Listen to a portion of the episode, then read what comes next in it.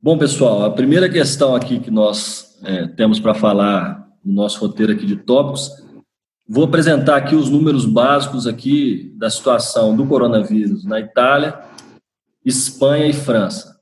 A Itália, que é a situação mais preocupante, um país com 60 milhões de habitantes, 70 mil casos ativos, até aqui mais de 10 mil mortos, 10.023 mortos, os dados de hoje de manhã, é, e o número de mortos por dia não, não, não tem diminuído, tem alternado, nós tivemos 889 no dia 28, 969 no dia 27, 712 no dia 26.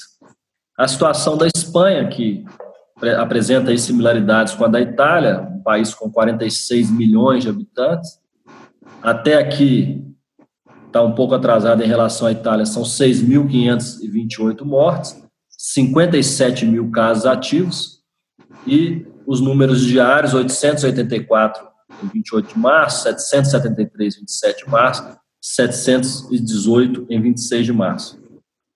Parece na Espanha ainda está em progressão. E na França, os números são mais módicos, embora a população maior, 67 milhões de habitantes, temos 29 mil casos ativos, até agora 2.314 mortes, e o número de mortos também alternando, igual na Itália, 319 no dia 28 de março, 299 em 27 de março, 365 em 29 de março. O que chama atenção para nós em relação a esses países, o primeiro ponto que eu submeto aí a, a opinião de vocês, é que a população somada desses três países é praticamente igual, pou, pouca coisa inferior à população do Brasil. Só que, claro, a estrutura do sistema de saúde desses países, somada à estrutura do sistema de saúde desses três países, é muito superior à capacidade à do Brasil. Então, falarmos primeiro sobre essa situação desses três países que Espanha e Itália, situações aí periclitantes, a França um pouco menos. É, na verdade, o, o, mais interessante é que eu acho que talvez pela primeira vez na história o, o Brasil agiu no momento certo, né? A gente vendo a situação europeia, fez o lockdown aqui bem antes do que os países europeus, principalmente, começaram a fazer. E eu acho que isso vai ser um ponto a nosso favor, principalmente porque vai permitir que a gente consiga disponibilizar leitos de UTI mais para frente. Hoje a gente já tem milhares de leitos de UTI a mais do que a gente tinha 15 dias atrás. Então acho interessante, que acho que pela primeira vez, né, primeira vez na história a gente conseguiu se antecipar um problema e não ser pego de. Acho que uma coisa que precisa também colocar em termos comparativos com o Brasil é a questão da densidade demográfica, né? Muito embora a gente tenha populações que sejam equivalentes, né? O Brasil com esses três países somados, a gente não tem uma distribuição, aliás, muito distante, né? Em termos de distribuição geográfica. E um ponto que a gente precisa também levar em consideração é a questão dos epicentros, né? Tanto na Itália quanto na na França não dá para detectar, mas tanto na Itália quanto na Espanha a gente vê Lombardia e as regiões de Madrid e de Barcelona, que são os motores econômicos de cada um desses países, né? E a gente passa a ver também um fenômeno muito parecido no Brasil, que é São Paulo realmente disparado na frente em termos de tanto de, de casos notificados quanto, quanto do, dos óbitos. Me parece que vai ser um padrão que vai se repetir na, em todas as nações, os centros econômicos sendo também os centros de difusão da, da pandemia. É, eu acho que não é só centro econômico, né, mas onde estão é, chegando o, é, os estrangeiros, eles estão chegando em primeiro lugar, né, no caso Nova York, que é a maior metrópole do mundo, que chega pessoas do mundo inteiro, assim como São Paulo, que é o maior hub internacional da América do Sul, Latina, não sei. Então essa seria a razão daqui da, de ter chegado primeiro e da, na velocidade que chegou em São Paulo, né? Eu acho que provavelmente deve ter sido essa a razão de São Paulo estar tá capitaneando essa. Mas acaba que coincidem, né? Essas duas situações o maior número de pessoas mas é, transitando. Mas não sei se é o fato de só ser a, a potência econômica local, regional, mas sim o fato de é, ser o lugar mais acessível, né? Mas isso é, isso é, o que o Ciro falou é verdade, porque, por exemplo, no caso do Pará, os, os dez primeiros casos, todos tinham passado por São Paulo. Aqui todos. também, no é. Ceará. Então, essa questão da, da... Mas, na verdade, isso é, um, é, é reflexo da, da nossa organização econômica agora, né? Hoje você está aqui, amanhã você está na China, muito rápido você tem como comprar passagem a preço módico, todo mundo consegue viajar. Então essa interligação é que permite essa expansão desse dessa pandemia né, com essa velocidade, né? Se fosse 500 anos atrás, isso ficaria restrito à China, porque até que um navegador chegasse na Europa ou pela rota das Índias Todo mundo já, todo mundo já teria mundo morrido. Já tinha morrido. Quem tinha que morrer já teria morrido. Então, Se hoje fosse 20 navio, anos né? atrás, eu diria que não teria problema. É, talvez seria um problema bem atenuado até, no mínimo. Bom, é, é... e talvez se fosse 20 anos atrás, ninguém soubesse que veio da China. Né? 20 anos, não sei, mas um, mais uns 40, 50 anos atrás, todo mundo ach, acharia que seria fenômenos locais, né? Não sei, assim, porque, é, Uma gripezinha é, local. É, porque se manifestou de uma forma que é uma gripe, né? Como, como falou, né? Pneumonia, gripe, suficiência respiratória, e já são coisas que acontecem, né, nos países, né? Não sei se teria essa noção de que foi algo global, né, como está sendo agora, né? É, acho que a informação não seria difundida com essa velocidade, né? Em relação aos números desses três países somados, eu fiz a soma aqui. Dia 28, nós tivemos 2.092 mortes, juntando Itália, Espanha e França. 2.041 no dia 27 de março, porque bastante menos, assim, 1.795 em 26 de março. Mas chegamos ali a um patamar próximo de 2 mil mortes por dia, juntando esses três países que tem população somada igual a do Brasil, com a, a, a circunstância que, que, o Lucas mencionou, de que nós temos uma densidade populacional muito menor, porque esses três países somados têm um território muito menor do que o do Brasil. Não sei de cabeça aqui, mas imagino que menos que um terço do tamanho territorial do, do, do Brasil. Mas vocês acreditam que o Brasil chega a esse patamar de duas mil mortes diárias, não chega a esse patamar, ultrapassa esse patamar? Eu acredito que não chega, porque a gente conseguiu fazer, não por, por interesse de muitos aí que não, que não queriam, mas os governos locais, principalmente os estados e as maiores prefeituras que começaram isso, que a gente começou a fazer o, o, o fechamento, o fica em casa, é, no momento que a situação já estava crítica na, na, na, Itália e começando a ficar crítica na Espanha. É como se a gente estivesse começando a fazer o fechamento hoje, 14 dias depois, quando a gente já está começando a ter um número maior de mortes tal. Então eu acho que a gente não chegará nesse ponto de mortes diárias. Minha opinião, espero que eu esteja certo.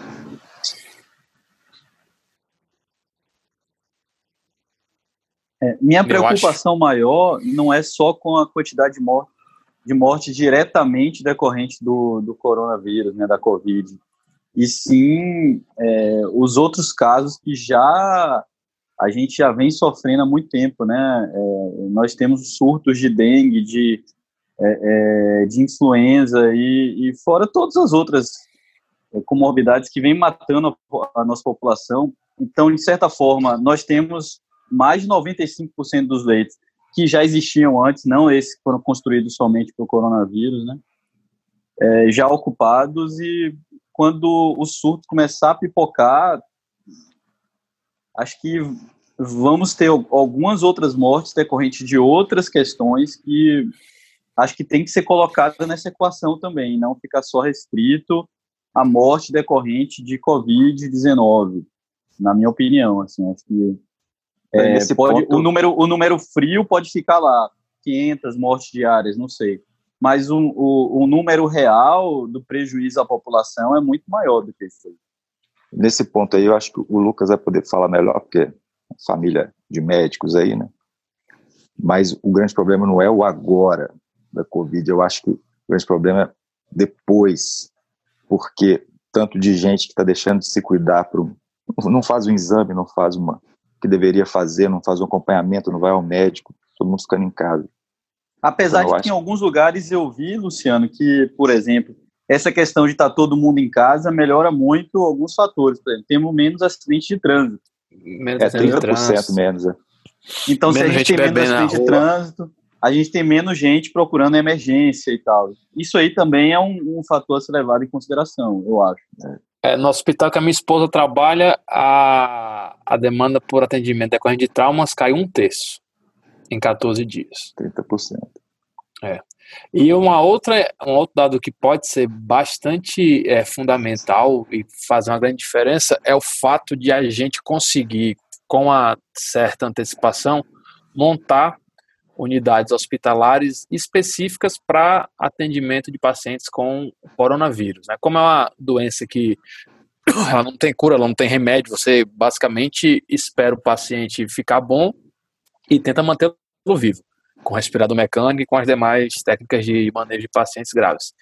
Ele passa muito tempo no hospital e esse tempo que ele passa no hospital ele está contaminando, infectando o ambiente. E outras pessoas vão usando essa, essa unidade de saúde e passam a ser um vetor de, de transmissão do vírus. Com essa estratégia nesse momento de montar unidades destinadas especificamente para o tratamento do Covid, seja um tratamento inicial ambulatorial seja tratamento grave, pode configurar sim uma, uma, um fator decisivo no número de fatalidades que a gente vai ter e também no número de, de contágios que a gente vai ter nesses próximos meses. Bem ou mal, né? Os estados têm, têm tido um pouco diferentes, mas no geral tem sido montado aqueles hospitais de campanha, né, para o atendimento, prévio atendimento para pacientes menos graves, que vão ser depois encaminhados para hospitais que têm leitos de UTI destinados especificamente para esse tipo de paciente. É. é interessante só um registro nesse exemplo da antecipação do problema. Belo Horizonte que fechou o comércio tem quase duas semanas já, 13 dias.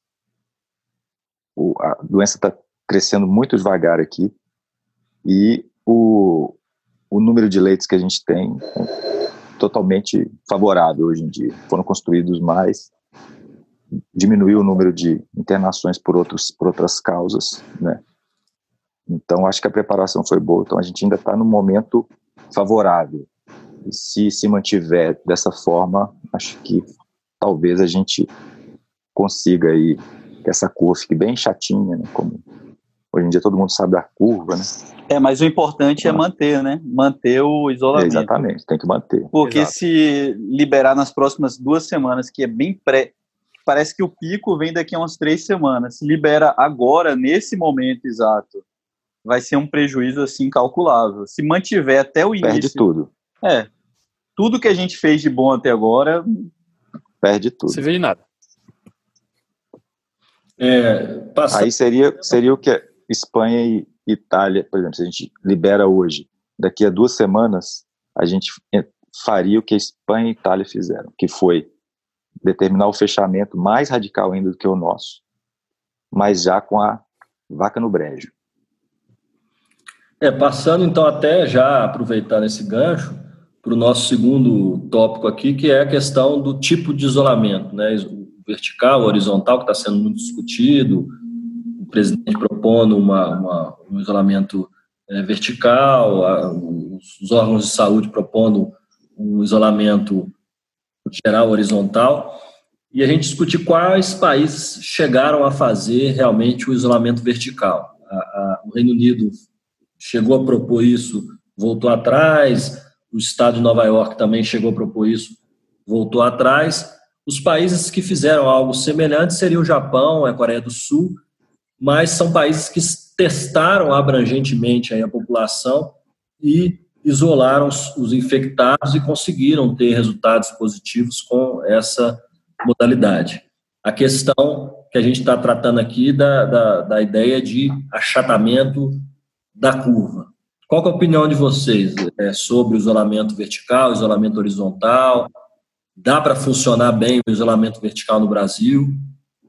Eu vou dar só um, um exemplo do, do, aqui da, da família da minha esposa, que é família de classe média e tal. Mora o sogro, de 84 anos, o marido, que tem 50, mas é hipertenso, e as duas filhas estudam e a esposa trabalha. Então, como é que você faz esse isolamento vertical?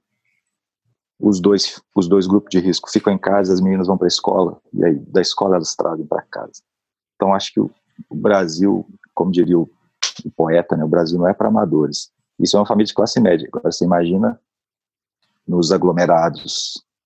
Na, não, e, e fora isso, cômodo. Luciano, é, trouxeram ideias estapafúrdias, assim, quantos leitos de hotel, é, quantas camas de hotel tem no Brasil? Aí verificou-se que no Brasil a gente tem, acho que entre, não chega a ter 5 milhões de camas, não são nem leitos, de camas, nem camas de hotéis.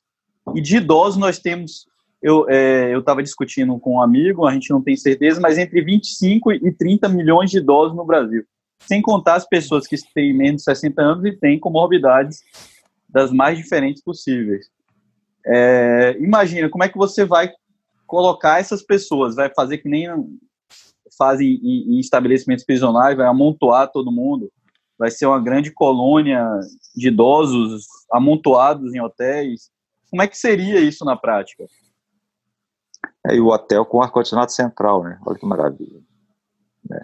Sim. É, a verdade assim, é que é, é, eu acho que uma coisa mais geral. grave ainda, em termos de debate de alternativas, é que, ao que me parece, essa ideia do isolamento vertical, ela não é um plano concreto, ela é um recurso retórico que serve para outros interesses, mas não para fazer o combate à, pandemia. Essa conta é bem precisa, são exatamente 5 milhões de lugares. Em hotéis nós temos aproximadamente 30 milhões, isso de pessoas com mais de 60 anos. 30 milhões com mais de 60 anos é metade da população da Itália.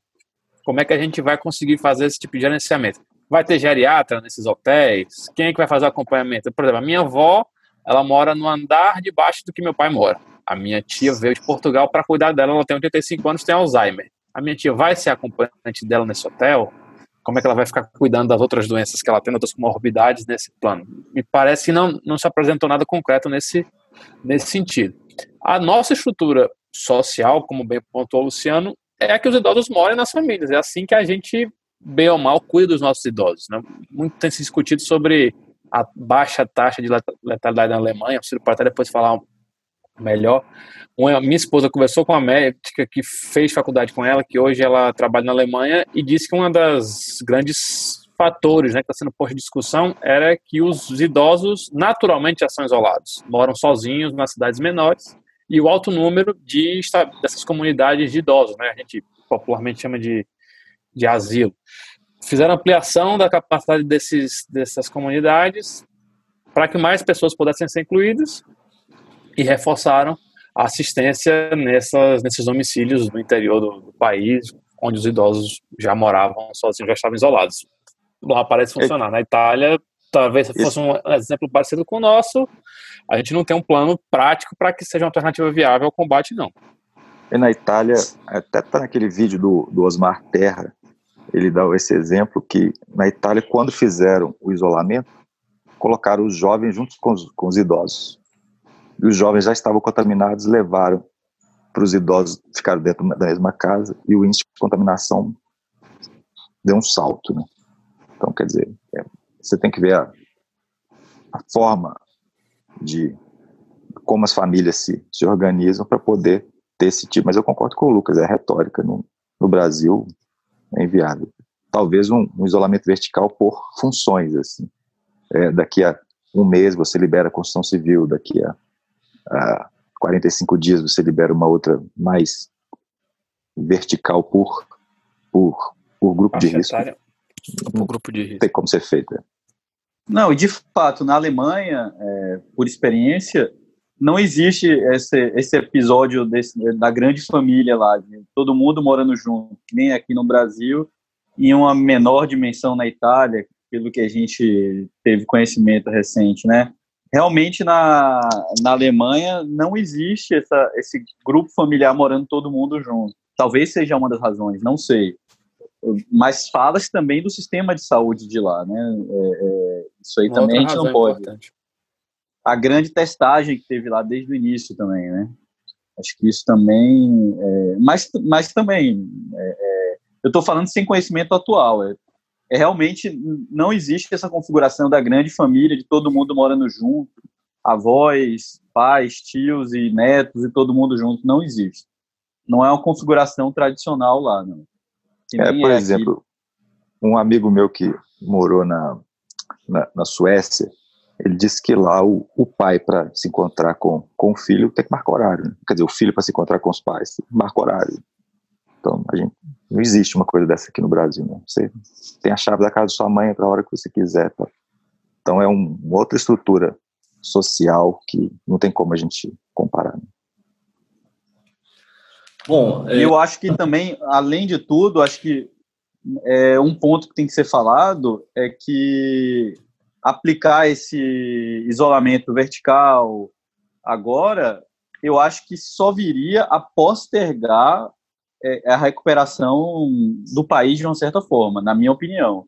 Porque quanto mais você está esticando a corda, mais lá para frente vão, vão acontecer os, é, é, os problemas, entendeu? Então, acho que isso também tem que ser levado em consideração porque a ideia, como vocês falaram, não tem plano nenhum. A ideia é vamos fazer um isolamento vertical. Nem, nem se sabe o que, que é esse isolamento vertical. Minha primeira questão é essa: não tem nenhum plano de aplicação para isolamento vertical. É só uma ideia. Isolamento vertical, isolar quem é público de risco e quem não é. É, é uma ideia jogada assim, sabe, é, ao vento, sem, sem nenhum plano prático para aplicação. Mas, além disso, é, é, não se pensa em quanto tempo se vai sair do surto da crise com a aplicação de um plano ou de outro. Porque, assim, na minha opinião, está bem claro que se a pessoa, se o país aplicar um plano de isolamento horizontal, a recuperação dele, a volta a, a uma vida, entre aspas, normal, que a gente sabe que nunca mais vai ser normal, mas uma vida próxima do normal é muito mais rápido. O vertical vai ser aquela, aquela empurrada com a barriga que você nunca vai voltar para um. É, um, é uma opinião, assim, que eu, eu não consigo ver nada diferente, sabe? Não sei a opinião de vocês. É porque os países que fizeram esse isolamento vertical foram países, os exemplos maiores, tirando Singapura, que é uma cidade, né? Não dá para a gente traçar como parâmetro.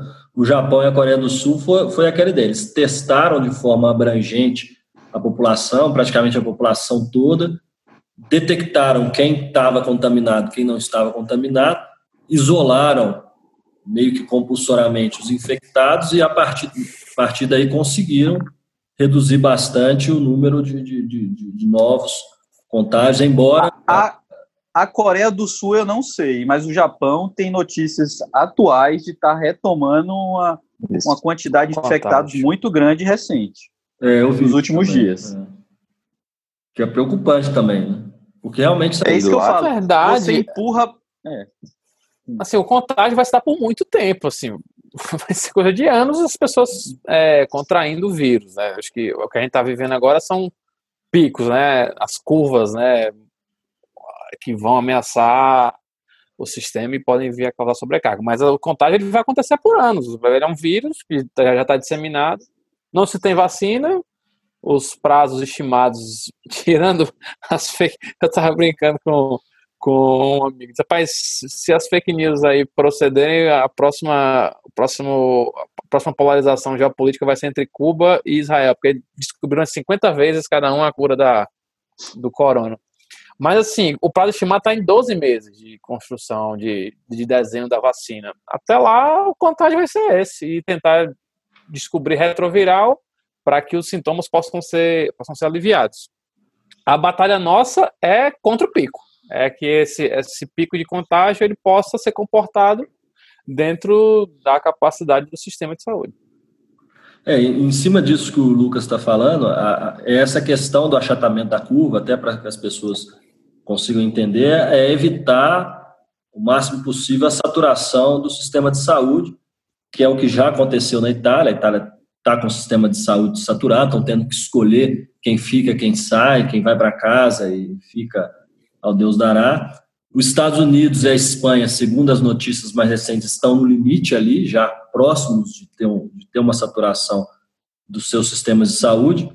E quando há saturação do sistema de saúde, as estatísticas mostram que a gente sai de uma taxa de mortalidade de menos de 3%, algo próximo a 3%, para um pouco mais de 10%. Então a gente tem praticamente mais do que triplica a taxa de mortalidade e as mortes elas deixam de acometer apenas aquelas pessoas que estão em grupo de risco, ou mais principalmente aquelas que estão em grupo de risco, para se generalizar, porque as pessoas que estão fora do grupo de risco, elas, se não tiverem o tratamento devido, elas também estão sujeitas a uma taxa de mortalidade bastante alta. Então, a ideia é essa, a gente evitar que o nosso país chega a uma situação de saturação do sistema de saúde, né? Essa é a ideia. É a única coisa. Mas é, é, importante você também destacar, porque você, você trouxe o exemplo da Itália.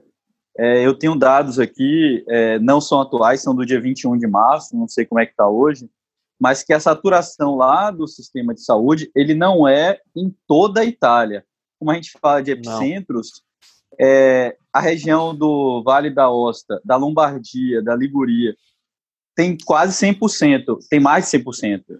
E, e tem algumas regiões como Puglia, Lásio, Sardenha, que a, a, a saturação com pacientes de Covid não chega a, a pouco mais de 10%. Então, assim, é importante a gente fazer essa, porque talvez venha acontecer a mesma coisa aqui no Brasil, né? Não sei. Assim, só é porque quando se fala, como se fala, a, o sistema público vai ficar todo eh, superlotado. Não sei se vai ser assim. Pode ser que no Brasil seja diferente e seja assim. Mas na Itália, no exemplo da Itália, é em, em alguns estados. Não é em toda a Itália que está acontecendo isso. É engraçado que até agora, até o momento, o, o mais o crítico mesmo está nos hospitais particulares, né?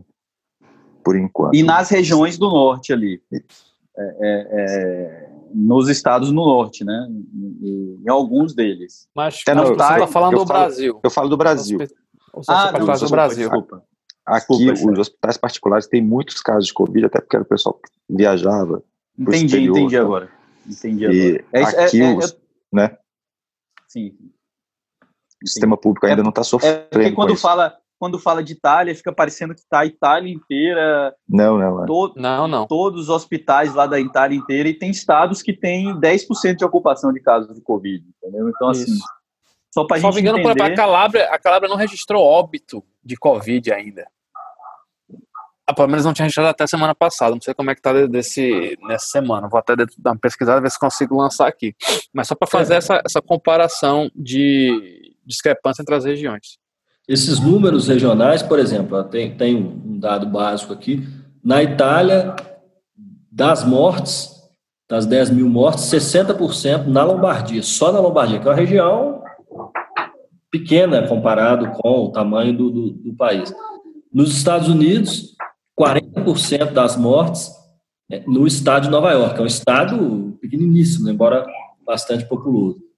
Na Espanha, algo próximo a 50%, 48% dos casos, é, dos casos ativos atualmente, aí não estou falando de número de mortes, mas casos ativos que mais ou menos é, dá para transportar para o número de mortes quase 50% dos casos concentrados na região ali metropolitana de Madrid, na Catalunha.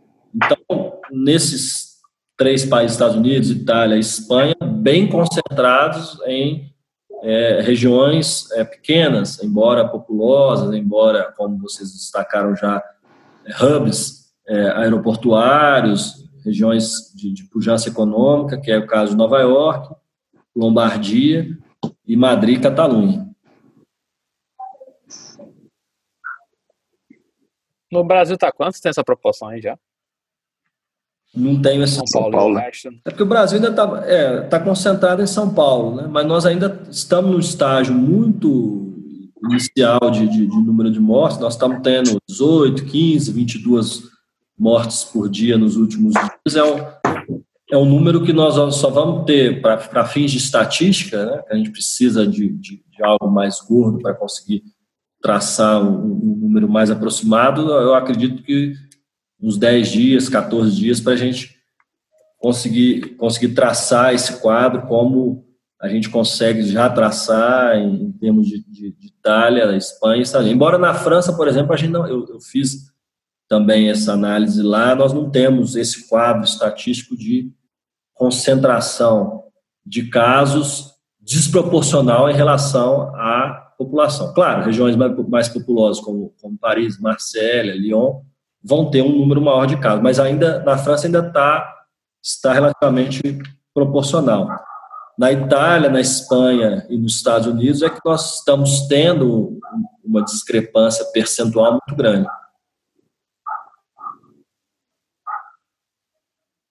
O que, o que me incomodou um pouco, e que parece que agora que eles estão fechando voos internacionais, mas até a semana passada, é, ainda que não fechassem os voos vindo do exterior, não se fazia nenhum controle daqueles, que, daqueles passageiros que estavam vindo para cá. Não se tirava temperatura, não fazia controle para onde que eles iam, não indicava que eles fossem com uma quarentena. Então, assim, isso para mim, desde o início, é, é, incomodou bastante, foi essa, é, é, foi essa tomada de posição do, do governo central de simplesmente deixar as pessoas entrarem e irem para suas casas, seus trabalhos e, e sabe, e, e, sem nenhuma é, é, preocupação com as pessoas que estão vindo do exterior e passarem esse vírus adiante, entendeu? Não sei se para vocês ficou essa impressão, mas para quem viajou recente, até uma semana atrás não tinha controle de temperatura nos aeroportos. Fortaleza foi estabelecer essa semana por uma decisão da Justiça Federal. É, Fortaleza está tá crítico, né?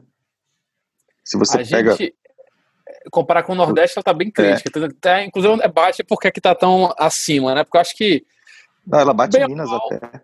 Fortaleza. É, tá Nossa, com 300 Ceará casos já. Minas. Tá com 300 Falam casos. Falam que foi por já. causa do casamento que teve, né? Cara, é, tem, é dois, é porque tem dois casamentos nessa, nessa conversa. Um é aquele lá da, da, da irmã da Pugliese, enfim, fui descobrir quem era nessa época e tal. E aí foi, ela casou com um neto de um ex-governador aqui da família Bezerra de Menezes. Então foi um pessoal da, da High Society para lá, voltou e deu uma contaminada. E houve um outro casamento de um empresário do ramo alimentício em Fortaleza, que foi muita gente, e teve muita gente que foi contaminada nesse casamento. Dizem que o, quando vai fazer a evolução da, do contágio, tem, de um dia para o outro sobem quase que 50 casos. Desses 50, 30 estavam nessa festa. E aí você vai vendo notícia de gente que foi para essa festa que teve esse, esse contágio. Não sei se se explica, mas de fato acontece, tá uma discrepância em relação aos outros estados do Nordeste. Mas, só para retomar o que o Ciro estava falando, a gente só conseguiu estabelecer barreira sanitária nos voos aqui no Ceará depois de segunda-feira, dia 20, hoje é 29, dia, faça a conta aí, dia 22, deixa eu abrir aqui o calendário para não falar besteira, a, dia 23, 23 por conta de uma decisão da Justiça Federal e somente na quinta, na, na terça-feira é que foram proibidos voos vindos do exterior também por conta de uma decisão da Justiça Federal. A, a AGU entrou com recurso, chegou até derrubar essa decisão, TRF cassou, mas no mesmo dia foi editada um ato do Ministério da Justiça, se não me engano, do Ministério da Justiça, proibindo essa chegada de voos é, estrangeiros. Isso com uma ou duas semanas de atraso em relação, por exemplo, à África do Sul, que tinha muito menos casos que aqui. Muito menos casos que aqui. E muito menos cidades com portas de. com, com voos é, internacionais do que o Brasil. Sim, sim. É. Bom, aproveitando aí a, a fala do Lucas, a gente passar para o nosso terceiro tópico, que é, a, é essa discussão sobre subnotificação ou sobrenotificação, que é que inclusive polariza o debate aí, torna o debate um pouco político. Falando agora dos números do Brasil, eu trouxe os números aí do, de Itália, Espanha e França. O Brasil ainda no estágio muito incipiente, nós temos 3.781 casos ativos, os dados são de hoje de manhã, dia 29 de março, hoje de manhã, 117 mortes, e ainda um patamar ali é, de 22 mortes no dia 28, 15 no dia 27, 18 no dia 26, ainda bastante incipiente se a gente comparar com esses outros lugares. Mas aí nós temos as alegações de que alguns dizem que há subnotificação, algumas reportagens de, de alguns órgãos de imprensa, o próprio UOL, que é um, enfim, um portal sério aí que trouxe uma reportagem sobre subnotificações no estado de Minas Gerais. Tem a questão do delay, que não é propriamente uma subnotificação, é só uma demora a essa informação ser registrada como uma informação oficial. E também nós temos visto nas redes sociais aí é, acusações de que estaria, estaria havendo também uma sobrenotificação, é, que casos, qualquer caso de morte relacionado à, à, à questão respiratória sendo enquadrado como Covid. Então, queria ver a opinião do, do, do Lucas, que está mais por dentro dessa questão, vamos dizer assim, hospitalar, o que está acontecendo ali no dia a dia hospitalar, o que, que realmente é, é, a gente vê como delay, como subnotificação, opinião sobre essas coisas que a gente está vendo surgir aí nas redes sociais. Pronto, primeiramente, a gente tem uma situação em que todo mundo conhece, não temos testes disponíveis no número suficiente para dar uma análise mais real do nível de contágio que a gente está tendo. Então, quem é que está sendo testado hoje para o, a infecção do Covid? São os pacientes que são, primeiramente, sintomáticos, e, num segundo, num segundo filtro, os que entram em, em um quadro grave. Basicamente, são esses que estão sendo, estão sendo, estão sendo confirmados. Obviamente que há testes para quem não apresenta quadro grave, mas só se tem feito, em regra geral, para esse, esse perfil. Então, o que acontece é uma clara subnotificação daquilo que a gente tem, tem visto. É, tem um caso bem, bem conhecido aqui, é, até a discussão sobre a, a, o uso da hidroxicloroquina como, como tratamento para a doença, e é um hospital conhecido, que é o Hospital São Carlos, em que o paciente ele teve o tratamento iniciado com a hidroxicloroquina sem o diagnóstico fechado de Covid. Tinham se passado cinco dias da coleta do material, o, os laboratórios não, não tinham dado a resposta e foi tratado com a hidroxicloroquina porque o quadro dos sintomas era compatível com a doença. Isso só para ilustrar qual é o nível de, de, de testes, né, o universo de testes que estão sendo aplicados aqui aqui no Brasil. Sobre a questão dos óbitos, é, é muito difícil também você fazer uma, uma, uma afirmação ou atestar que determinado paciente morreu em decorrência do Covid sem ter o teste disponível e, no segundo momento, sem ter um quadro ou a causa morte ser um dos sintomas que mais corriqueiramente acontece no Covid. Então, se você não morreu por insuficiência pulmonar ou algo relacionado a isso, você dificilmente vai ser você não, é dificilmente você vai atestar o óbito como sendo decorrente da Covid, vai indicar uma, uma outra causa. Então, pela essa leitura, né, meio que empírica minha, diria que estamos tendo muita subnotificação, tanto nos, nos testes quanto na, na, na indicação das causas dos óbitos.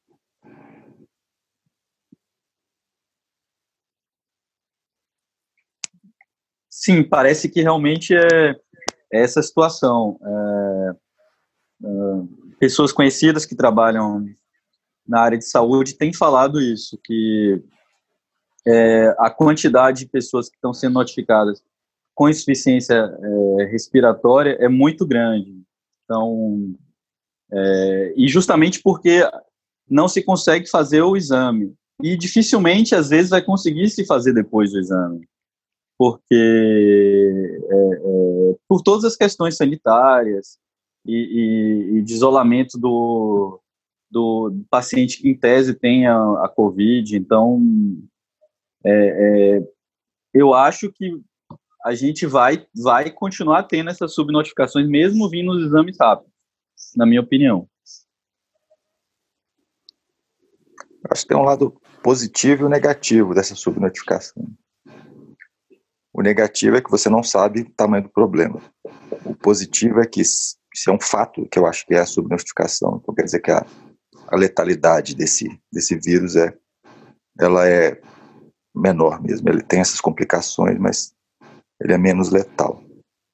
Mas é, eu acho que esse é um problema mundial, porque eu vi outro dia, não sei aonde, não tem como citar a fonte, mas que a questão dos testes que são muito caros e o, e o teste rápido ele não é tão eficaz. Ele dá muito falso positivo, muito falso negativo. E, então, acho que é um problema que todos os países estão passando e o Brasil também, por questões óbvias, né? A gente sempre sofre um pouco mais. É. E parece que vai ser feita uma revisão também futura, porque já foi detectado, não sei se por órgãos de, é, é, de saúde, que só neste ano, é, de forma muito não é, é, assim não corriqueira, a quantidade de casos de internação em virtude de insuficiência respiratória é muito maior do que nos anos anteriores. E, e a, até o momento não se pôde associar. Quem sabe no futuro se possa revisar esses dados, né? não sei. É, por exemplo, se hoje tem cento e poucos óbitos, futuramente vão conseguir revisar os óbitos para é, é, alguns óbitos que morreram em virtude de pneumonia, outras doenças oportunistas, que isso acontece também, porque o, o vírus ele permite que a pessoa venha a morrer de outras doenças oportunistas, é, que venham a ser registrados no futuro. Então, essas doenças, essa, essa quantidade de óbitos, ela pode ser revista eventualmente no futuro.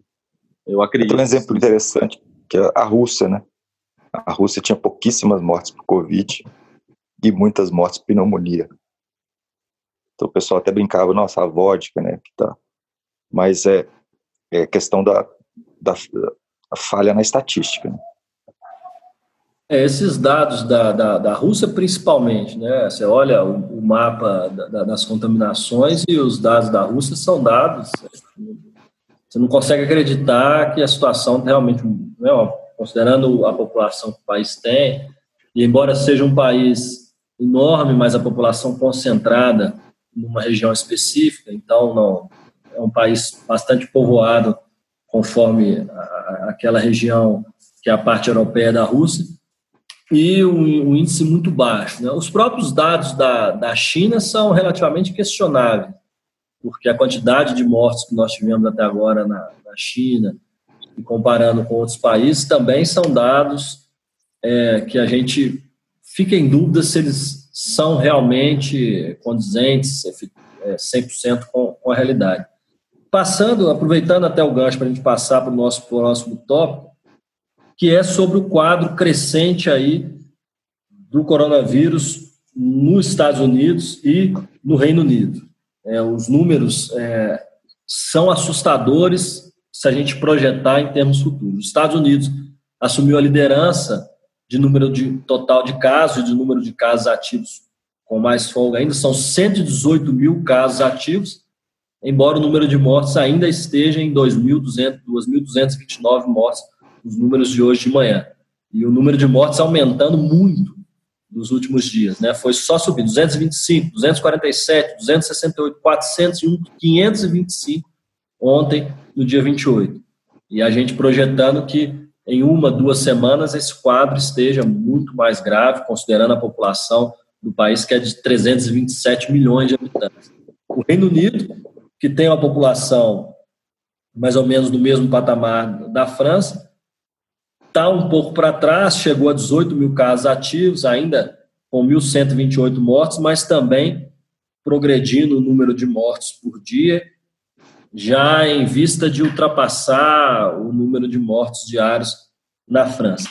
É, muita gente dizendo que os novos epicentros do coronavírus serão o epicentro mundial, os Estados Unidos, em uma semana no máximo vai se tornar o epicentro mundial do coronavírus e o Reino Unido com possibilidades de se tornar um novo epicentro, ali alinhado com a Itália e com a Espanha, e com um atraso que provavelmente pode colocá-lo como principal epicentro é, num prazo um pouco maior aí. O que, que vocês acham disso daí? Qual que é a expectativa para os Estados Unidos, para o Reino Unido, do coronavírus para as próximas duas semanas, um pouco mais?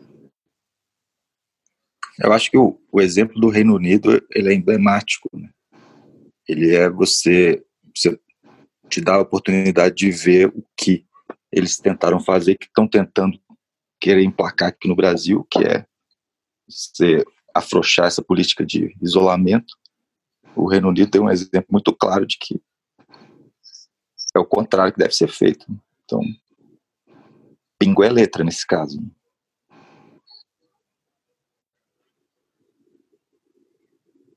Sim, e uma vez que você afrouxa esse, essa política de isolamento, para depois voltar atrás é muito mais complicado. Então, esse às vezes é o recado a ser dado.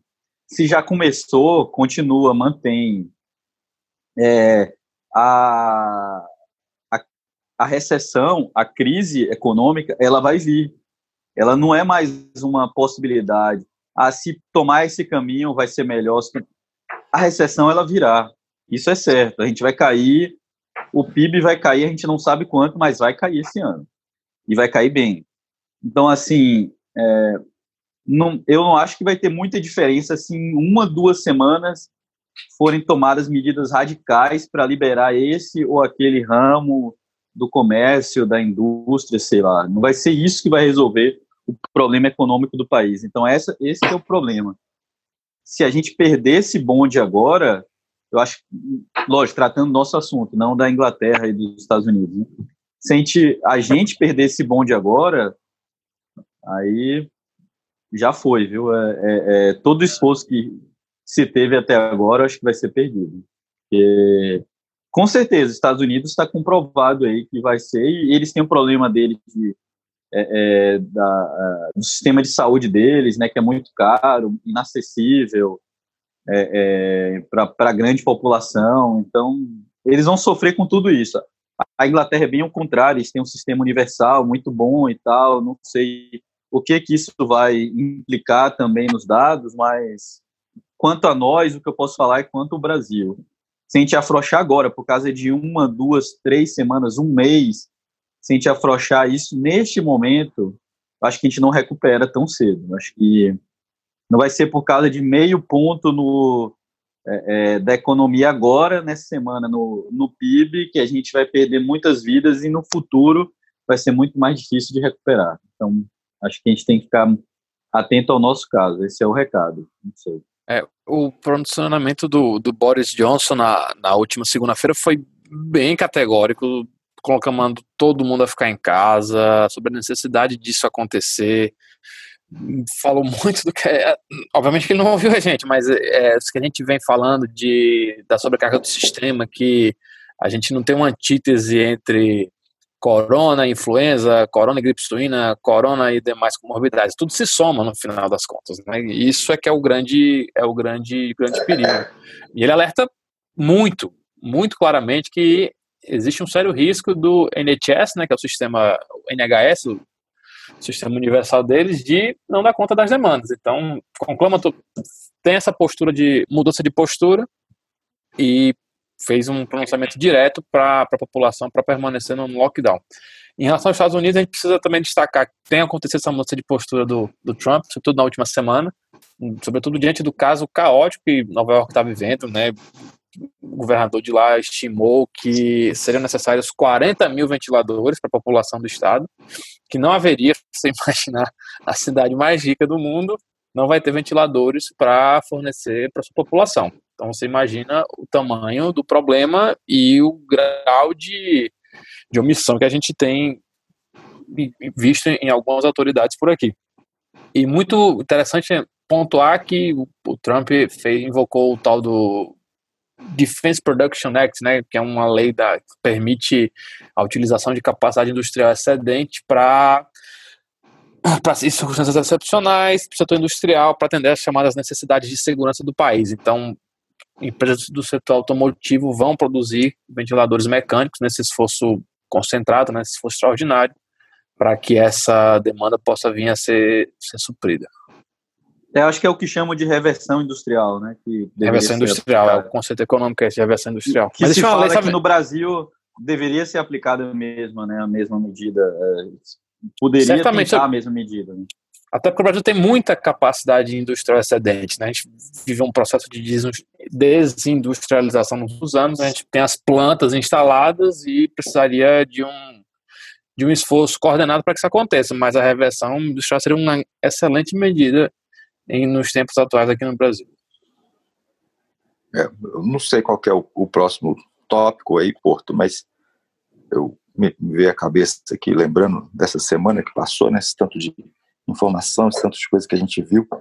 Agora, uma coisa que foi histórica, eu acho que vai demorar muito, mas a gente nunca vai esquecer aquela cena do Papa Francisco na benção Urbi et Orbi, na, na Praça São Pedro vazia, um dia chuvoso, uma coisa bem apocalíptica. Eu nunca esperei presenciar uma cena daquela.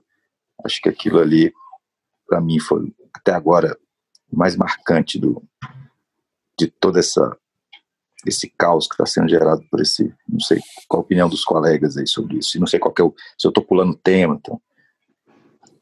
Eu achei emocionante aquilo ali. Muito. Acho que não só, não só para católicos, mas de uma forma geral, é o papel de liderança, o papel do exercer os, o papel da missão, né? levar nos próprios ombros o fardo de tantos bilhões de, de, de liderados e fazer o que tem que ser feito, né? Deixar também a, a, lição de como um exemplo bem vivido, bem construído, ele pode ser inspirador para muita gente. Eu fiquei emocionado. E na homilia, né? Depois eu até estava vendo com aquela tradução, não sei se tinha entendido direito, mas depois eu fui ler e lendo melhor ainda, assim, esse o que o Papa disse foi um tapa na cara, principalmente dos europeus, que se for lembrar, seis meses atrás eles estavam barrando fronteira contra os, os exilados da norte da África, da Síria, né? Então, simplesmente virando as costas para o problema dos outros, né? E agora o problema caiu no colo deles e o Papa disse bem claramente assim: a gente vivia feliz no mundo doente, né? Então depois quem quem tiver interesse jogue lá no Google e veja os a homilia inteira foi realmente uma coisa histórica. Não concordo, foi uma, uma exortação, né? Eu acho que foi uma espécie de recado para né, a população do mundo, né? Sobre o que vinha sendo feito, o que se deve e o que deve ser feito daqui para frente, né? O nosso próximo tópico aqui é falar sobre a questão da, da, da, da economia, né? Pensando em, em, mais em Brasil, como que fica a situação nossa da economia? Porque é claro que a gente tem a questão da saúde e todos nós aqui concordamos, entendemos essas necessidades, mas de um lado também nós temos a, o questionamento econômico, nós temos a situação econômica, como que vai ficar a situação econômica de, de, um país que já vinha com a situação econômica é, delicada e a situação de milhares de pessoas que são trabalhadores autônomos, que dependem aí de uma renda mais imediata, um país com milhares de pessoas em situação de, de, de trabalhar hoje para comer, para comprar comida de amanhã. Qual que é aí a expectativa nossa em termos de situação econômica? Nós temos alguma alternativa? Quais alternativas? Nós temos alguma outra possibilidade, alguma outra invocação aí, a não ser essa de momento de quarentena, de isolamento horizontal, quarentena generalizada, ninguém sai para a rua, não ser em situação de extrema necessidade. Nós temos alguma alternativa ou realmente é isso daí, depois a gente é, é colhe aí a quantidade de, de mortos e feridos. É, eu tenho uma opinião um pouco radical sobre isso, que é o seguinte, eu fico imaginando em 1941, por exemplo, se um francês estava preocupado com a economia. No meio da guerra, você não se preocupa com a economia. Simplesmente você tem que fazer, você faz o que tem que fazer. A economia já sofreu baque, é que a gente estava discutindo outro dia. Mesmo se liberarem o, o, o, lockdown, você não vai em restaurante, eu não vou em restaurante, eu não vou em shopping, pelo menos até o fim do ano, até que as coisas se acalmem. Eu não vou sair. Então o comércio vai sentir, a gente vai comprar menos. A economia, o que tem que ser feito é salvar a vida. E Keynes, o Estado emitidinho, põe dinheiro na economia e vai rodando. É isso, depois paga. Não tem, não tem o que fazer, minha opinião. Não sei se eu estou errado. Não, eu concordo com o Luciano, toda essa parte, a primeira parte que ele falou aí, de que é, não adianta. É, pode abrir comércio e ninguém vai lá. Os trabalhadores vão ficar com medo de ir. Você vai ter que constrangê-los aí. Os consumidores não vão consumir. As empresas vão abrir para não vender nada. Então, assim, o está, a, a crise já existe, já está instalada. Mas tem um, um é, o, aquele, o microbiologista, né, o Attila Yamarino, ele falou um, algo importante numa entrevista recente à BBC e que isso ficou marcante para mim a, é, esses que estão propagando a ideia de se, de se continuar, do Brasil tem que seguir, não se pode fechar, não ao isolamento, essa exortação, é, ela parte de um pressuposto de que a gente ainda está naquela realidade de 2019, de janeiro de 2020. A realidade agora é outra. A gente, a gente vive outra realidade e a gente tem que se adaptar. É isso que eles não entenderam. Não vai voltar hoje não vai ser a mesma coisa e mesmo quando passar isso, nunca mais vai ser a mesma coisa.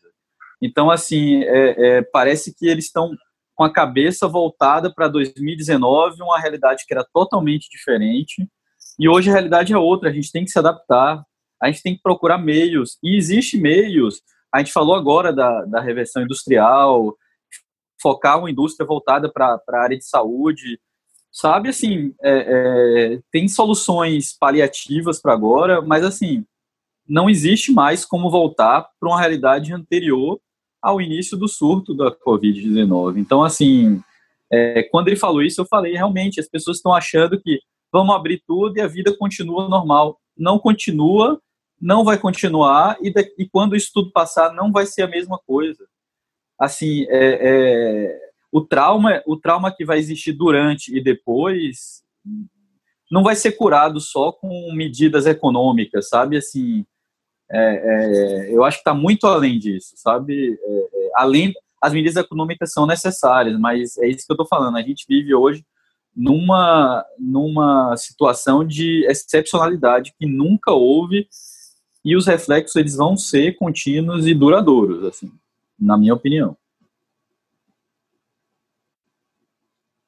Concordo com, com, com os colegas. A gente está vivendo um momento, acho único da nossa geração. A gente não. Eu estava eu tava ouvindo é, nesses dias aquele podcast do, do Freakonomics, né? E eles mencionaram, ó, falta de aviso não foi. Já teve problemas lá com a, com a gripe suína, depois com a gripe aviária, e essa questão da mutação de vírus e cada vez vai se tornar mais frequente vírus de outros mamíferos passando para humanos e a dispersão hoje com a sociedade globalizada é uma ameaça que vai que vai se repetir. Ela vem se repetindo, né? Então a gente precisa tirar algumas lições daquilo que a gente está vivenciando, né? Como se como devem funcionar os sistemas de saúde mundo afora, né? O mercado ele é ele é suficiente para garantir que todos tenham acesso.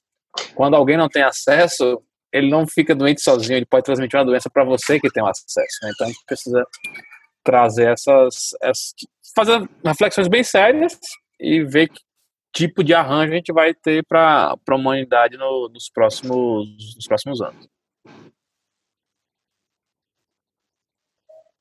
É, bom, o nosso último tópico aqui que a gente separou para falar, que envolve aí diretamente nossa atividade, que é o papel do Poder Judiciário. Qual que é o papel do Poder Judiciário aí diante é, dessa situação, das demandas que nós estamos recebendo?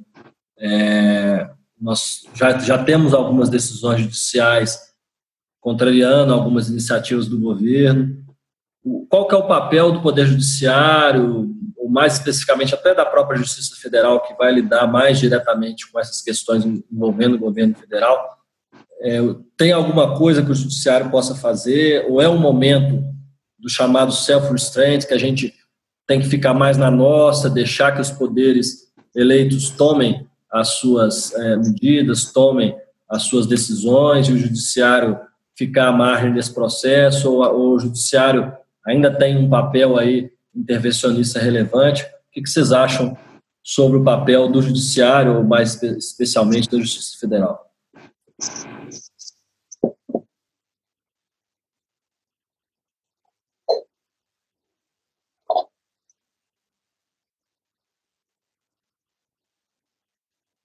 Acho que até o, presente momento, as decisões que eu vi da, emanadas principalmente pela Justiça Federal foram foram adequadas assim, é, assim bem no contrariando indo na direção do, do óbvio por exemplo um exemplo do, do plantão do Pará que um voo chegando do Suriname sem ninguém sem que ninguém tenha sido é, testado ou ao menos examinado anteriormente ia chegar no aeroporto de Belém sem nenhum tipo de controle sanitário. Então, a advocacia do Estado entrou, pediu uma liminar para que pudesse fazer pelo menos o controle sanitário, o Estado pudesse fazer o controle sanitário que a União não estaria fazendo. No Maranhão a gente teve uma decisão parecida, parece que Fortaleza também, né, Lucas, depois confirma. Agora, o meu, meu receio é que isso possa se transformar na questão dos medicamentos, né, que foi um pandemônio até que as coisas se acertassem, as ordens judiciais determinando esse medicamento, aquele não, aquele não, acho que mais, mais atrapalhou do que ajudou. Ajudou no sentido de trazer o tema à discussão, mas atrapalha no sentido de política pública que tem que ser uniforme. Então, imagina, um juiz federal do, do Maranhão manda fechar tudo, o de São Paulo manda abrir, e a, nesse meio tempo o comércio fica maluco. Então, eu acho que, bem ou mal, a política pública está sendo bem adotada. É, apesar dos interesses de alguns, mas o Ministério da Saúde está sendo bem conduzido. A Secretaria de Saúde, principalmente dos municípios e dos estados, estão conduzindo bem a situação até o momento. Então, eu não vejo, no momento, necessidade de, de intervenção judicial. E as intervenções que, é, que eu presenciei foram todas corretas no sentido, mas foram escassas. Então, acho que seria importante manter essa escassez.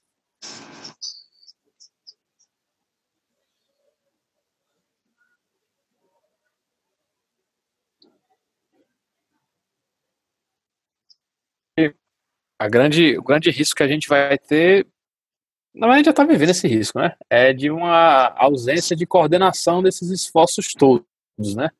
cada um dos estados teve que ajuizar, o estado o MPF tem feito isso, né, ajuizado na Justiça Federal para que se para que os órgãos, instituições federais cumpram com as suas obrigações institucionais nesse contexto da pandemia, seja para fazer barreira sanitária, proibir chegada de voos, né, proibir acesso rodoviário aos estados. Então, a gente tem visto que a, a, a atuação ela tem, ela tem sido positiva.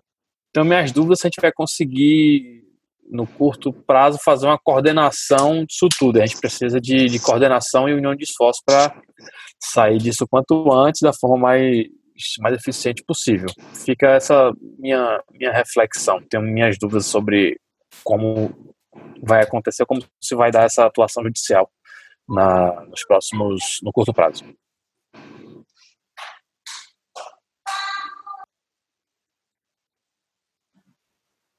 Ciro, uma última palavrinha?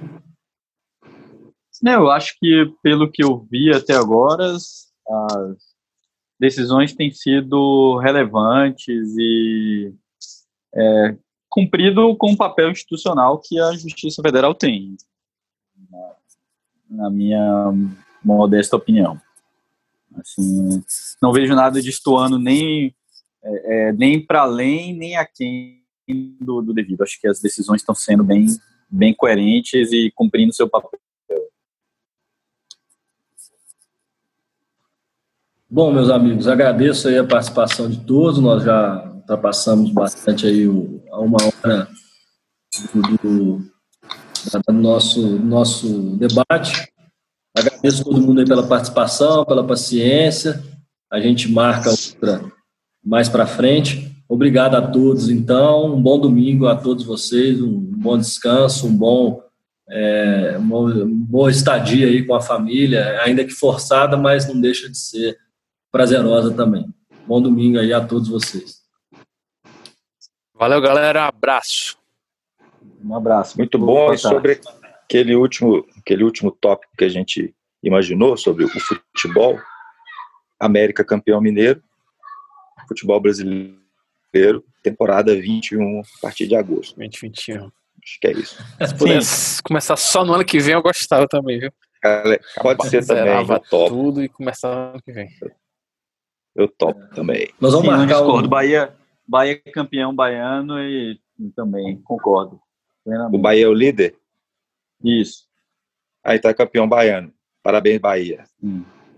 Santa Cruz, campeão pernambucano. O, o Sub-23. O Sub-23 do Bahia. Se Uma vitória tá jogando também Sub-23. Abandonou. Já... Mas chegou a jogar? Não, eu, eu tinha visto que eles tinham ideia de. Mas não chegaram a jogar, não, o principal. Já demitiram todos os. Já acabou com já o Sub-23. Vitória acabou. é. Ei, só, só pra. Só, a gente podia fazer depois, era um mexer pra esse Atila. Ele fez, ó, ele publicou agora no Twitter dele.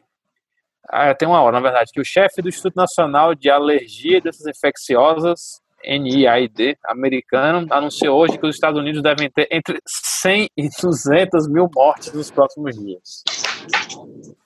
Apesar dos esforços. Aí ele explica aqui na, na thread dele.